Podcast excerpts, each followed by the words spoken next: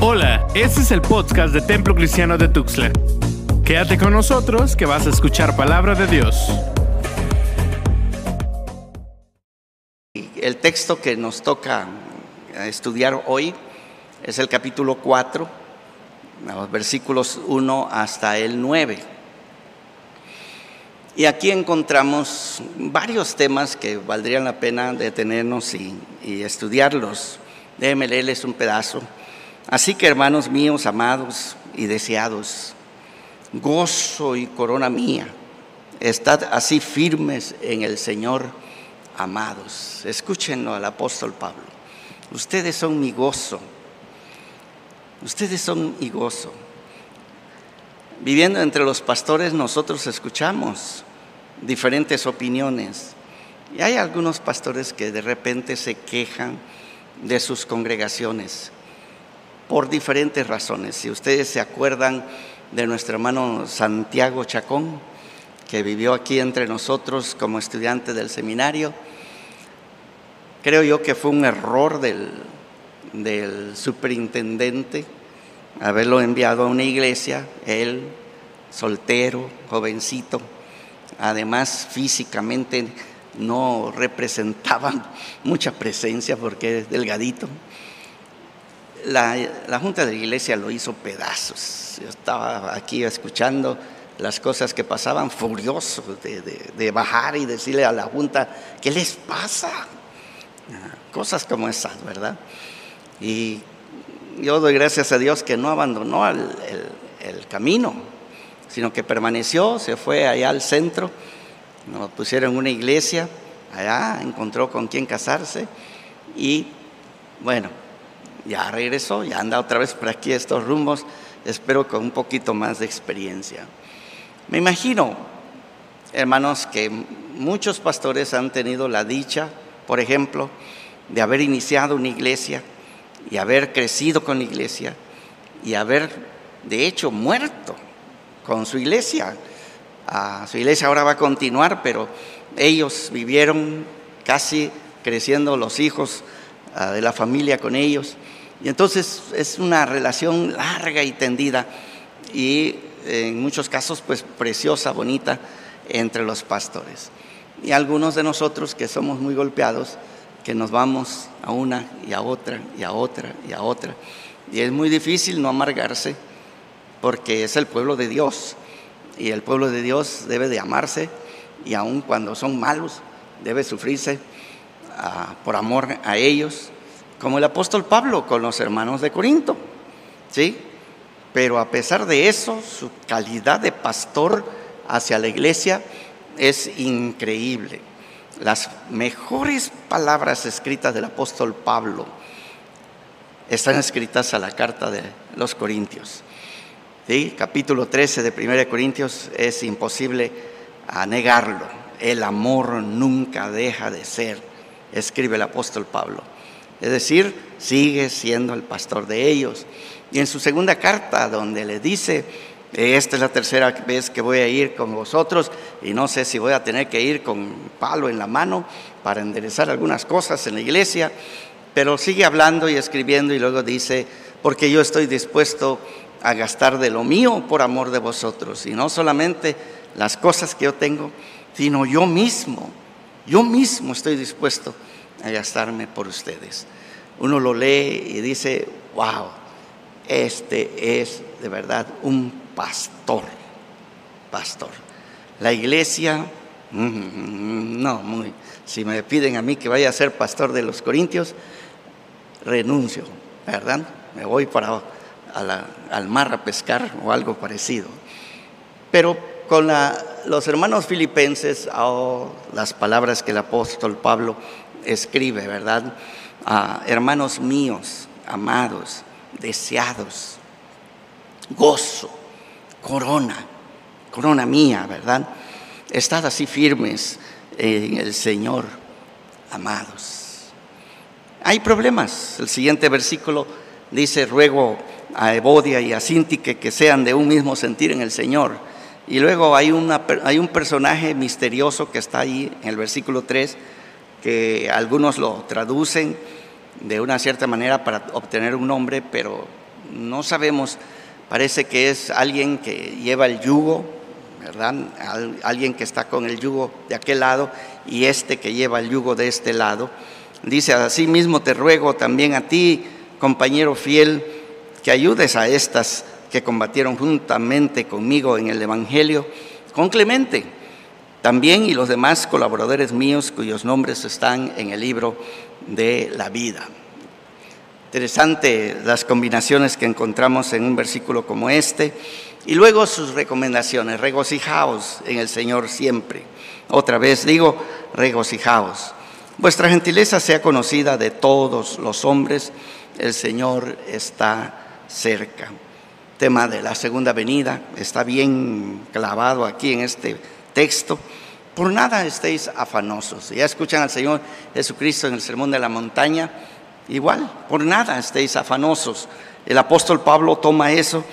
Dice, y si no sean conocidas vuestras peticiones delante de Dios, en toda oración y ruego, con acción de gracias. Y la paz de Dios que sobrepasa todo entendimiento guardará vuestros pensamientos en Cristo Jesús.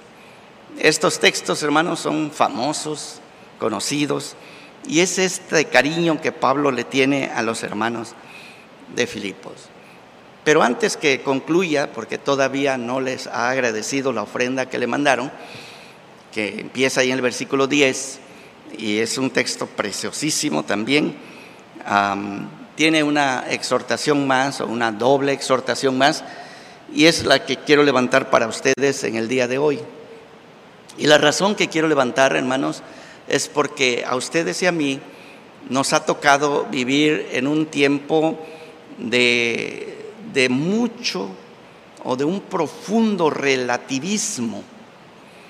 El pensamiento filosófico que domina en el día de hoy, que lo conocemos como relativismo, pues no nació ayer, tiene raíces hasta a René Descartes, que es el inicio de la, de la filosofía moderna, y, el, y, la presencia del yo, diríamos nosotros, ¿verdad?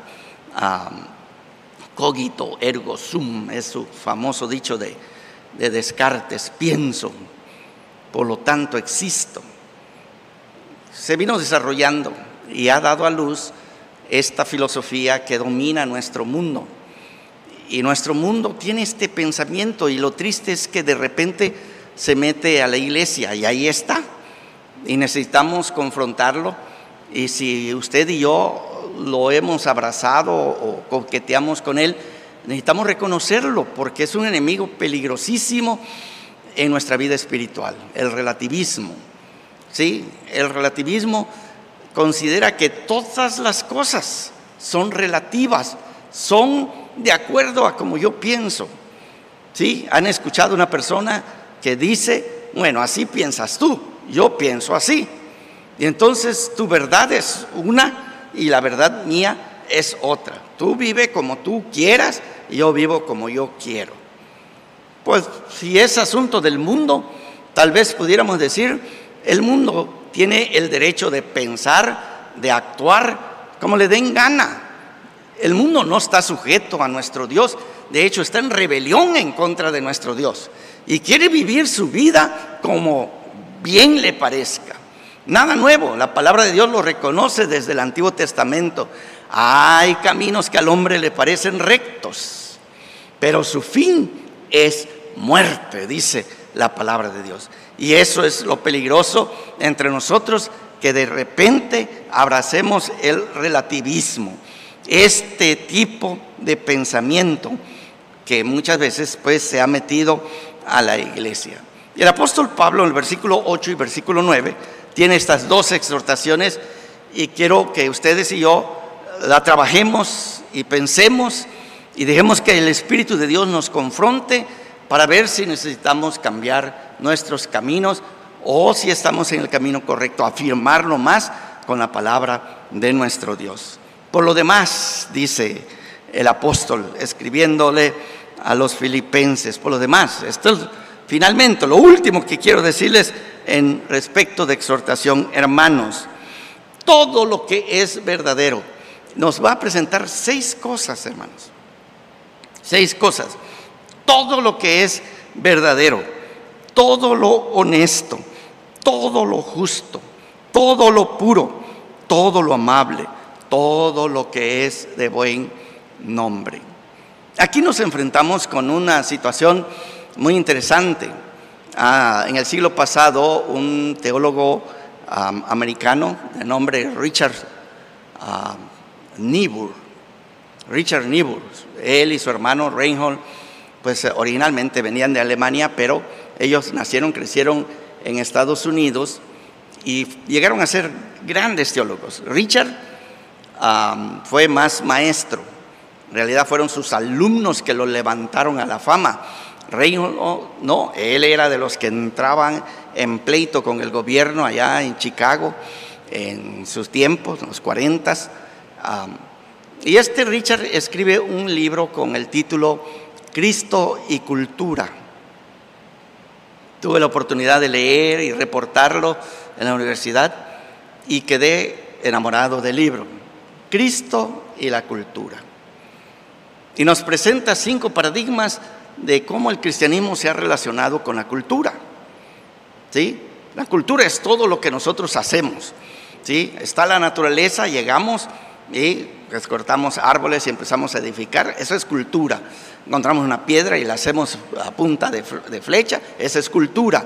Ah, empezamos a hacer arte, eh, de toda clase de, arte, esa es la cultura nuestra, cómo pensamos, cómo actuamos, etc.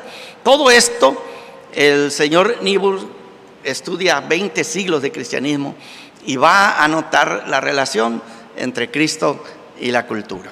Y principia con un padre de la iglesia que lleva el nombre de Tertuliano. Tertuliano era de la opinión que los cristianos deberíamos de estar totalmente libres de la cultura, o sea, cortar radicalmente de la cultura.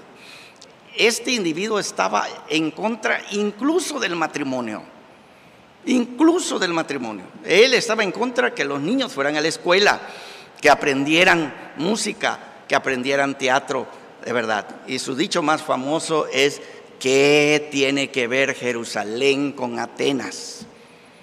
¿Qué tiene que ver Jerusalén con Atenas? Nada. Por lo tanto, entre menos toquemos el mundo, mejor. Y este tipo de pensamiento va a venir a otro, un ruso, León Tolstoy, que también Ah, siendo un personaje importante, se retiró, tenía dinero, entonces hagan de cuenta que hizo su propio monasterio, su propia ciudad en donde él vivía. O sea, la idea era retirarnos tanto como podamos de la cultura. En la iglesia moderna se presenta entre los adultos. Después de haber sido golpeados por el mundo, nosotros no queremos que nuestros hijos sean golpeados por el mundo. Y entonces constantemente le estamos prohibiendo a nuestros hijos, no, no, no, no, no toques, ¿verdad? No toques, no te metas porque el mundo es peligroso. Y sí, es peligroso, hermanos, pero en realidad solamente representa una actitud. Por el otro lado, hermanos, a veces nosotros nos vamos al otro extremo. Y el otro extremo estaría representado por un Tomás de Aquino, por ejemplo, que cree que todo lo que está en la cultura que es bueno es de Dios. Y aparentemente aquí en este texto que tenemos es lo que Pablo nos está enseñando a nosotros.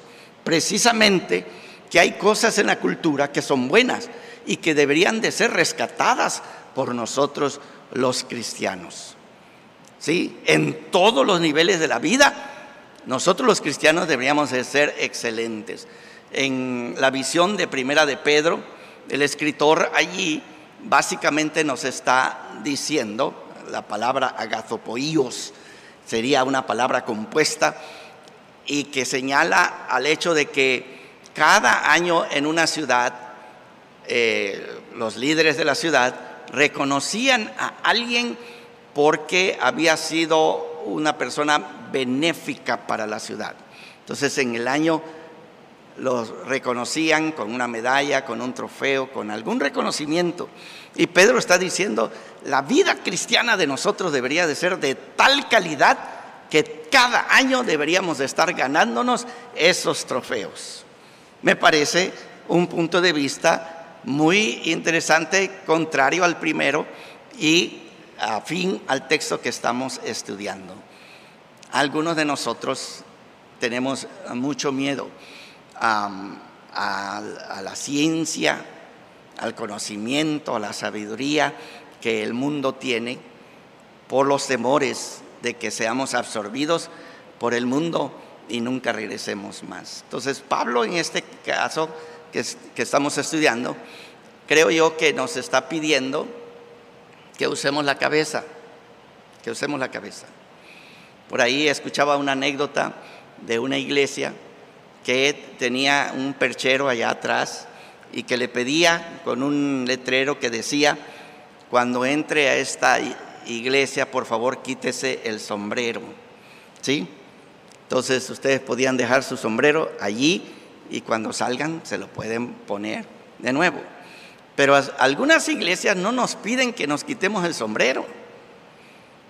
Nos piden que nos quitemos la cabeza y la dejemos allá. Y que aquí adentro, esta cosa que tenemos, no la utilicemos. Porque todo lo que es racional, todo lo que es filosófico, todo lo que es psicológico, todo lo que es de conocimiento del mundo, no tiene lugar en la iglesia. Pablo difiere. Pablo está en contra de eso. Pablo en este día nos va a decir, usen la cabeza. La cabeza no la tienen de adorno, hermanos, hermanas. No la tienen ahí, ah, como algunas personas piensan, ¿verdad? Para poner el sombrero. No, hermanos, la cabeza la tenemos para pensar.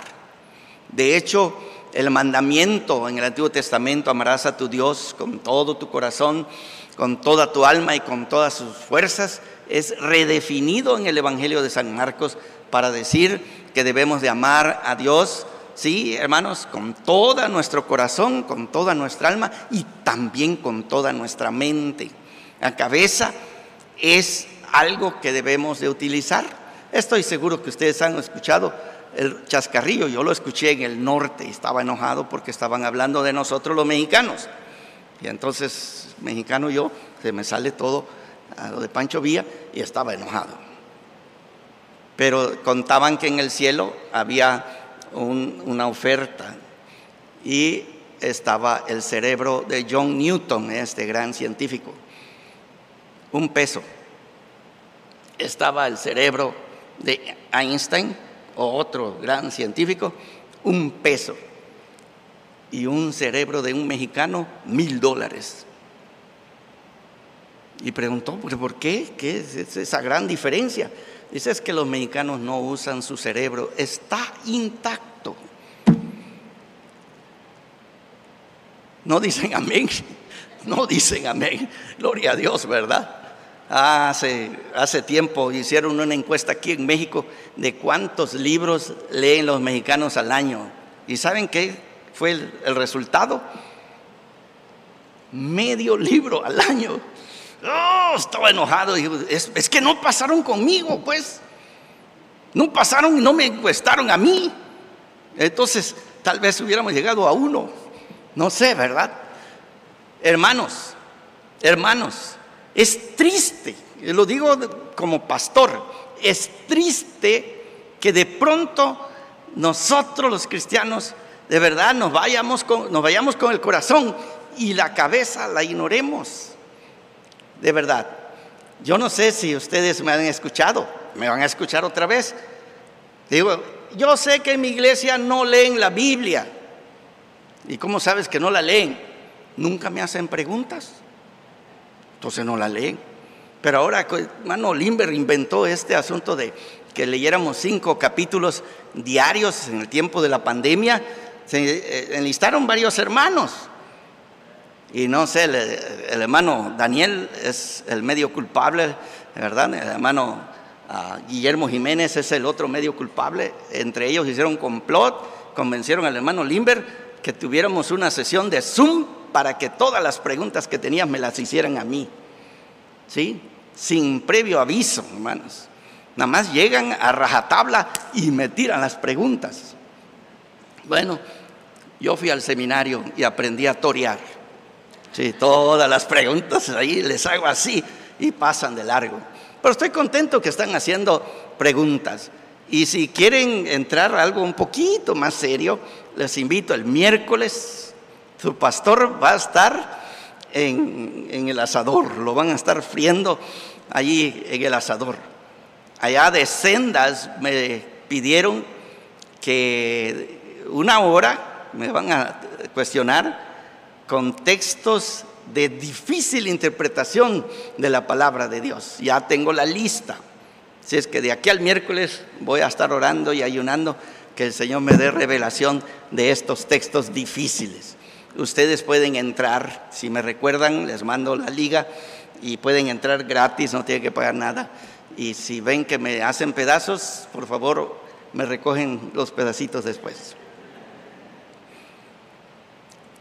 Pero bueno, por la gracia de Dios, el Señor nos ayudó en asuntos de educación y sí he tenido que quemarme las pestañas, hermanos, sí las he tenido que quemar precisamente para leer, a conocer la palabra de Dios y más allá de la palabra de Dios, la teología, la historia y otras cosas más, precisamente para estar al servicio de la comunidad cristiana.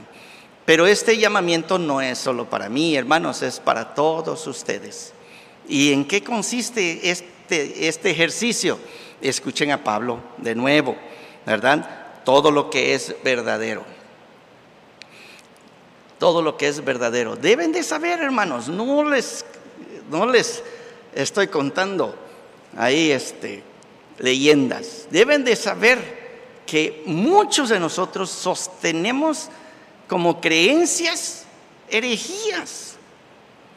Y simple y sencillamente porque no nos damos la tarea de investigar, de saber. Me gusta la actitud de los hermanos de Berea, que cuando Pablo y Silas estaban allí, él predicaba, Pablo, los hermanos escudriñaban las escrituras para ver si lo que Pablo estaba enseñando era así. ¿No les gustaría que el templo cristiano fuera una clase de iglesia así? Predicó el pastor, pero para cuando terminó ya, hicieron todo su trabajo, ¿verdad? De leer, buscar por todas partes para ver si es así. Para mí sería un descanso tremendo, porque, ¿y qué si yo estoy engañado? Hermanos, si ustedes me están siguiendo, la palabra de Dios es clara. Quien sigue a un ciego cae juntamente en el hoyo con ese guía ciego. Y yo no quisiera hacer eso. Hermanos, en el día del juicio el Señor diga, este para el infierno y este para el infierno y este también para el infierno y este. ¿Pero por qué? Porque estaban siguiendo falsas enseñanzas. ¿Y quién se lo enseñó? El hermano Freddy Arriola. Y me voy al infierno dos veces, hermanos. Pablo dice todo lo que es verdadero, aquí y allá, hermanos, aquí y allá. Todo lo honesto, aquí y allá. Todo lo que es justo, aquí y allá. A veces, hermanos, nosotros la iglesia hemos sido los más retrógradas en cuestión de libertades en la iglesia. Cristo nos libertó y en la iglesia estamos todos apresados, ¿verdad? amarrados por tradiciones humanas, que no son más que del pastor, de la esposa del pastor, del abuelo del pastor, yo no sé de quién, ¿verdad? No, hermanos, todo lo amable, todo lo que es de buen nombre. Pero Pablo añade lo siguiente, y eso sí quisiera subrayarlos, hermanos, usen su cabeza pero todas estas cosas que ustedes deben de analizar, como le escribe a los tesalonicenses, examinarlo todo, retener lo bueno. Dice, si hay virtud alguna, si algo digno de alabanza, en esto pensad, en esto pensad.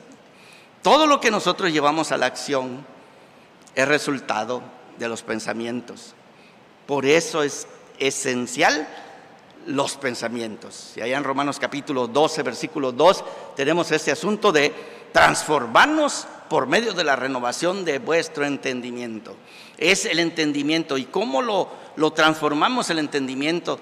Es por escudriñar la palabra de Dios, por escudriñar nuestro mundo y aprender aquellas cosas que son dignas de pensar en ellas. Si tienen virtud, si tienen algo que sea digno de alabanza. Entonces, a la cabeza primero, hermanos, a la cabeza.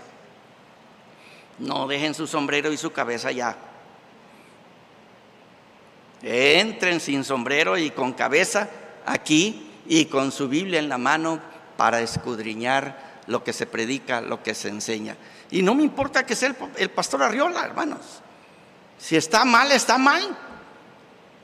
Porque el pastor Arriola no es el criterio final. El criterio final es Jesucristo, hermanos. Él es la verdad. Y Él es el que mide todas las cosas y si no dan la medida, tienen que rechazarse. Aun cuando tenga cosas muy buenas, deben de rechazarse porque no nos lleva a la virtud. Entonces, este texto, creo yo, debe de, de ser algo que nosotros necesitamos rescatar para nosotros, para nosotros. De verdad, allá atrás tenemos a nuestra hermana Mari, a que consideramos como la fundadora de esta congregación. Me encantó. Estábamos leyendo a Martín Buber, su libro Yo y tú. Es un libro de filosofía ah, chiquito, pero buenísimo el, libro.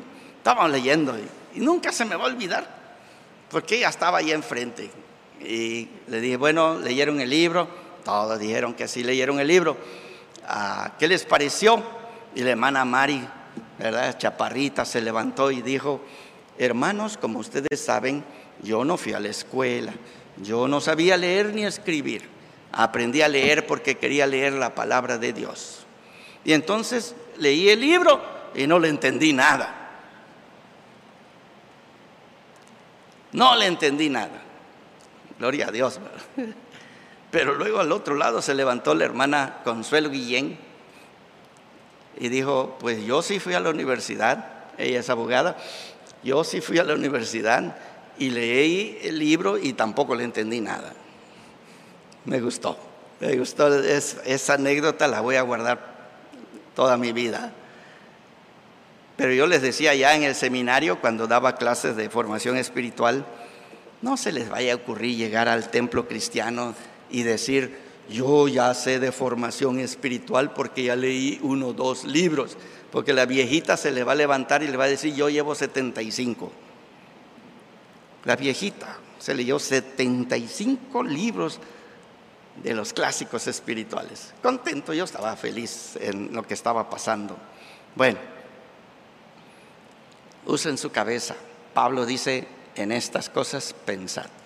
Hermanos, gasten su tiempo pensando en cosas virtuosas, cosas dignas de alabanza, en todas direcciones, en todas las direcciones, porque nuestro mundo está sembrado de verdades, todas las verdades apuntan a nuestro Dios y a través de estos lentes que nos está poniendo el apóstol Pablo, nos pueden hacer crecer en nuestra vida espiritual. Pero segundo, hermanos, Versículo 9. Vean conmigo lo que el apóstol Pablo escribe. Dice, lo que aprendisteis y recibisteis y oísteis y visteis en mí. ¿Sí? Lo que aprendisteis y recibisteis. Estas dos expresiones, aprender y recibir, son conceptos judíos de la tradición.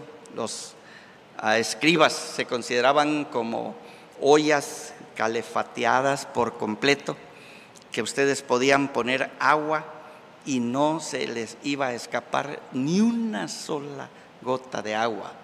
En un país donde el agua es esencial, porque pues la única que tenían era la que llovía y eran puros cerros, hermanos, retener el agua era uno de los trabajos más importantes que tenían que hacer. Acaban de leer Jeremías los que están leyendo y ahí lo acusa Dios a Israel de que ellos hicieron cisternas que no pueden retener agua.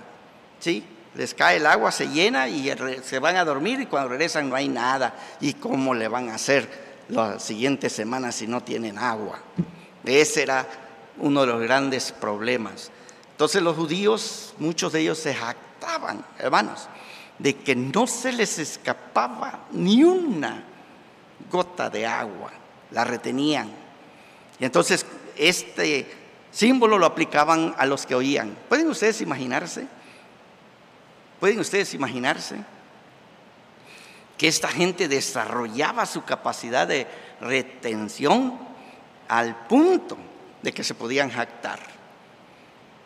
En el sexto siglo, Benito de Nurcia, uno de los monjes, en sus reglas, su regla para los monjes, él dice que se deben de cantar o recitar los 150 salmos de memoria en la semana, los 150 salmos de memoria, de memoria.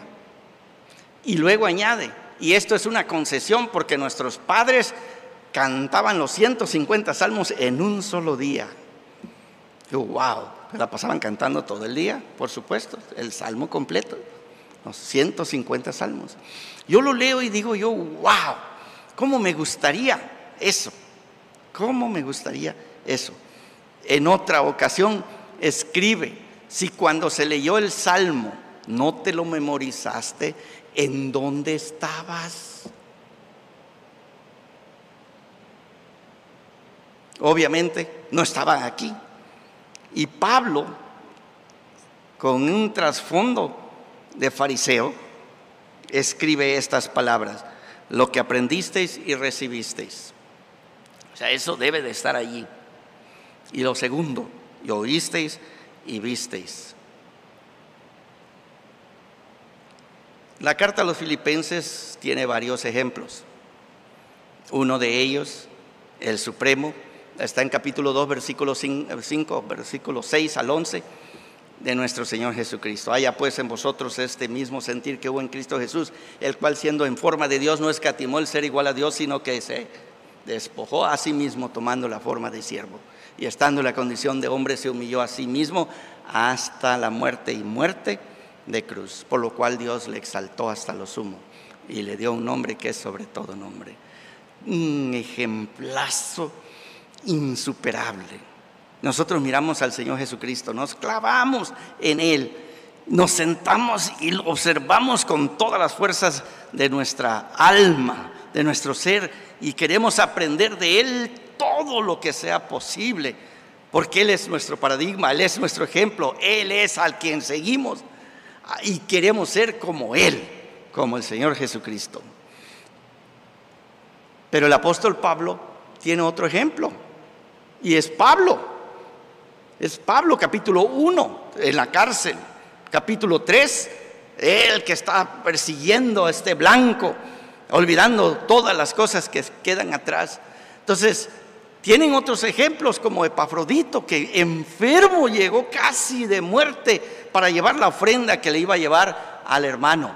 Y tiene otros ejemplos que nos muestra aquí y allá, son como ah, algo, como una luz que se levanta sobre los filipenses y dicen, aprendan, vean, ah, así se hace, así se vive la vida cristiana. Muchos de nosotros hoy tenemos una conciencia mala nosotros le decimos a nuestros hijos, hagan como les decimos, pero no como hacemos. Porque nuestros hijos se dan cuenta realmente cómo somos más allá de lo que eh, queremos que ellos vean. Allá del otro lado de la, de la puerta, de la pared, están con sus orejas escuchándonos, peleándonos al otro lado, ¿verdad? Y luego nos tomamos la foto y estamos todos felices, sonrientes, ¿verdad? Nuestros hijos saben mejor. Y a veces decimos que los hijos son el espejo del hogar, el espejo del hogar. Dice mi mamá que no está, ¿sí? ¿Los ha oído en el teléfono? ¿Sí? Dice que no está. Bueno,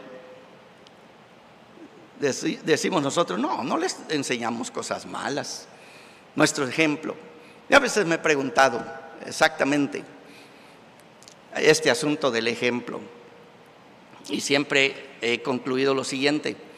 Cuando era pastor en la, en la iglesia de Alhambra, yo tenía varios misioneros, al hermano John y la hermana Mary Cochran, fueron misioneros a la Argentina. Y pues ellos eran miembros de la iglesia, hermosos hermanos.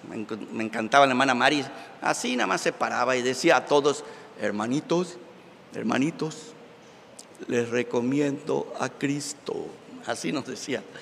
Amén, todos, ¿verdad? Les recomiendo a Cristo, ya se sentaba.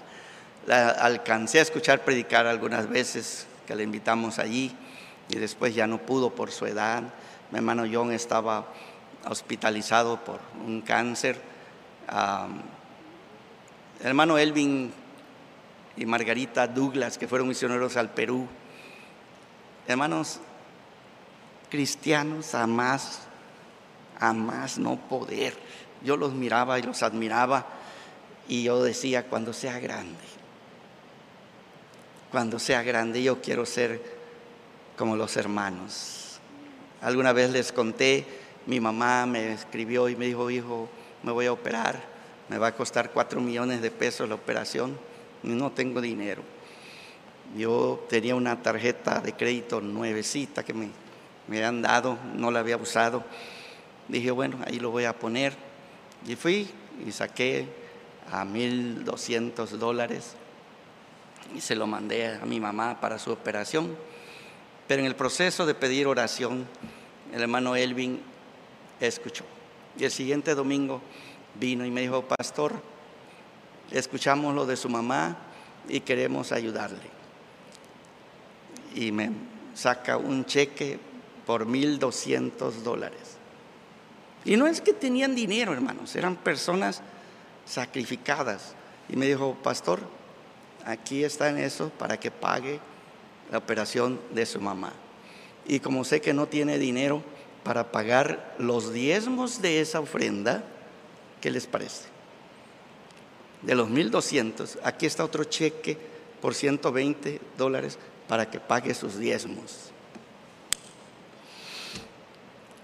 Cuando sea grande, yo quiero ser así. Los hermanos Douglas no faltaban a la, iglesia y ellos venían en, transportación pública.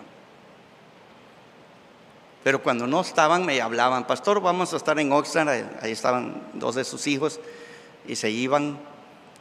En la semana llegaba un sobre, Elvin y Margarita Douglas, bla, bla, bla, iglesia del Nazareno yo abría el sobre y venía diezmos para el culto de la mañana, diezmos para el culto de la tarde, ofrenda para la escuela dominical, otro cheque, ofrenda para el miércoles de oración y mi cajita de alabastro o para el FEM o lo que fuera. Un montón de cheques y ni siquiera decía, hola pastor, nada. Digo yo, cuando yo sea grande, yo quiero ser como mi hermano. Un hombre de oración, un hombre de testimonio. Y entonces, como pastor decía yo, ¿alguno quiere saber cómo, cómo viven los cristianos? Miren al hermano Elvin, al hermano Margarita, al hermano yo, a ellos, ¿verdad? No me miren a mí.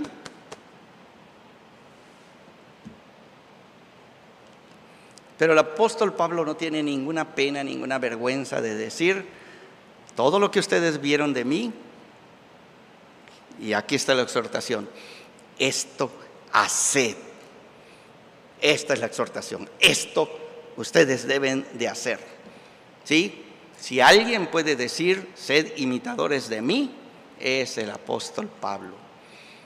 Y hermanos, yo sé que ustedes y yo, si somos totalmente honestos delante de nuestro Dios, vamos a confesar en esta mañana eh, eh, sí, algunas cosas que hago son cristianas, pero algunas otras eh, como que no, ¿verdad? En estos días, una plática aquí interna de la, de la iglesia, a uno de los pastores le contestó a una hermanita de nuestra iglesia lo que a mí me parece grosero, grosero. O sea, un pastor contestando a un miembro de la iglesia me parece grosero. ¿Qué ejemplo? ¿Qué ejemplo podemos nosotros decir? Hermanos, hasta que usted y yo no podamos decir, sed imitadores de mí como yo soy de Cristo, mucho de la, de la doctrina cristiana es teoría. Es teoría. Porque si alguien lo puede vivir, usted también lo puede vivir. Y el apóstol Pablo está diciendo, yo he seguido a Jesucristo. ¿Sí? He considerado todas las cosas como pérdidas para seguirlo a Él y todavía procuro ir hacia adelante. Y esa actitud y con gozo, hermanos, con alegría, es la que nosotros debemos de manifestar. Nosotros los padres, nosotros los abuelos, porque tenemos detrás gente que viene y que está mirando cada cosa. Y con una sola debilidad todo lo que edificamos se viene abajo. Hermanos, el desafío del apóstol Pablo y por supuesto el desafío de nuestro Señor Jesucristo a través del apóstol Pablo es que pensemos en las cosas virtuosas, aquellas que tienen buen nombre y que vivamos de tal manera que la vida de Jesucristo se manifieste en la tierra a través de nosotros. Olvidemos esas excusas que dicen, soy humano, apenas estoy empezando. Y cosas como estas que hacen menos el poder de nuestro Dios a través de su Espíritu dándonos la capacidad de vivir una vida santa, agradable a Dios. Y Pablo concluye estos versículos diciendo, y el Dios de paz estará con vosotros. Y el Dios de paz estará con vosotros. Es un deseo, es una oración y se vuelve una realidad cuando nosotros todos estamos caminando rumbo a Jesucristo para la honra y la gloria de nuestro Dios. Pablo escribe a los filipenses, son sus amigos, y entre amigos se desean lo mejor. Pablo desea para los hermanos lo mejor de la vida cristiana. La vida cristiana. Me gustó uno de los cantos que tocaron, no creo que habíamos escuchado eh, uno de ellos en, este día. Si yo negara mi fe y negara a mi Dios, no tengo a dónde ir. No tengo a dónde ir. Son palabras de Pedro. Señor, ¿a quién iremos si solamente tú tienes palabras de vida eterna? El consejo del apóstol Pablo, su exhortación, vence cualquier otra cosa, porque no es como yo pienso, no es como tú piensas, es como el Dios que se reveló en Cristo y está manifestado en la carta a los filipenses, se manifiesta a nosotros diciendo, así piensen, así hagan. Amén. Amén, hermanos. Así piensen, así hagan. Vamos a orar y les pido que se, sienten. Creo que tenemos algo más este, después de la oración. Quiero volver a, avisar, a anunciar esta, esta mañana. El próximo domingo es el tiempo de la Junta anual de nuestra iglesia. No tendremos reunión, no habrá Junta anual. Este es un edicto de la Generala Ah, la junta de la iglesia actual continuará, pero sí habrá una reunión con el superintendente ah, para dar informes. Tenemos que dar informes del año pasado y no sé si allí se va a consagrar la misma junta o lo haremos más tarde, pero yo les pediría, hermanos, que oremos, que este año no tenemos pues una transición como la que estamos acostumbradas, no tendremos muchas otras oportunidades de ejercer nuestro poder como miembros de la iglesia, pero ah, sus oraciones de verdad las necesitamos para que la junta que está pueda seguir adelante sin mayores, mayores este, cambios o tropiezos. Les invito a estar de pie, vamos a orar. Sí. Padre Santo, bendito seas, porque tu palabra siempre es lámpara a nuestros pies. Ayúdanos a no ser perezosos, a leer tu palabra, a meditar de, en ella de día y de noche, pero ir más allá del libro a los libros, incluyendo el libro de la naturaleza, para descubrir las verdades que están allá afuera de la iglesia, que son tan benéficas para nuestra vida y en estas cosas poder pensar. Ayúdanos a observar a nuestras, nuestras hermanas, nuestros hermanos que han logrado una excelencia de vida cristiana y podamos imitar su fe, su estilo de vida, de tal manera que nuestra vida sea cada vez más y mejor como cristianos. Danos tu bendición, la gracia de tu Hijo, nuestro Señor Jesucristo, y la comunión de tu Santo Espíritu. Amén. Esto fue el podcast del Templo Cristiano de Tuxtla. Recuerda que tenemos nuevos episodios cada semana. Dios te bendiga.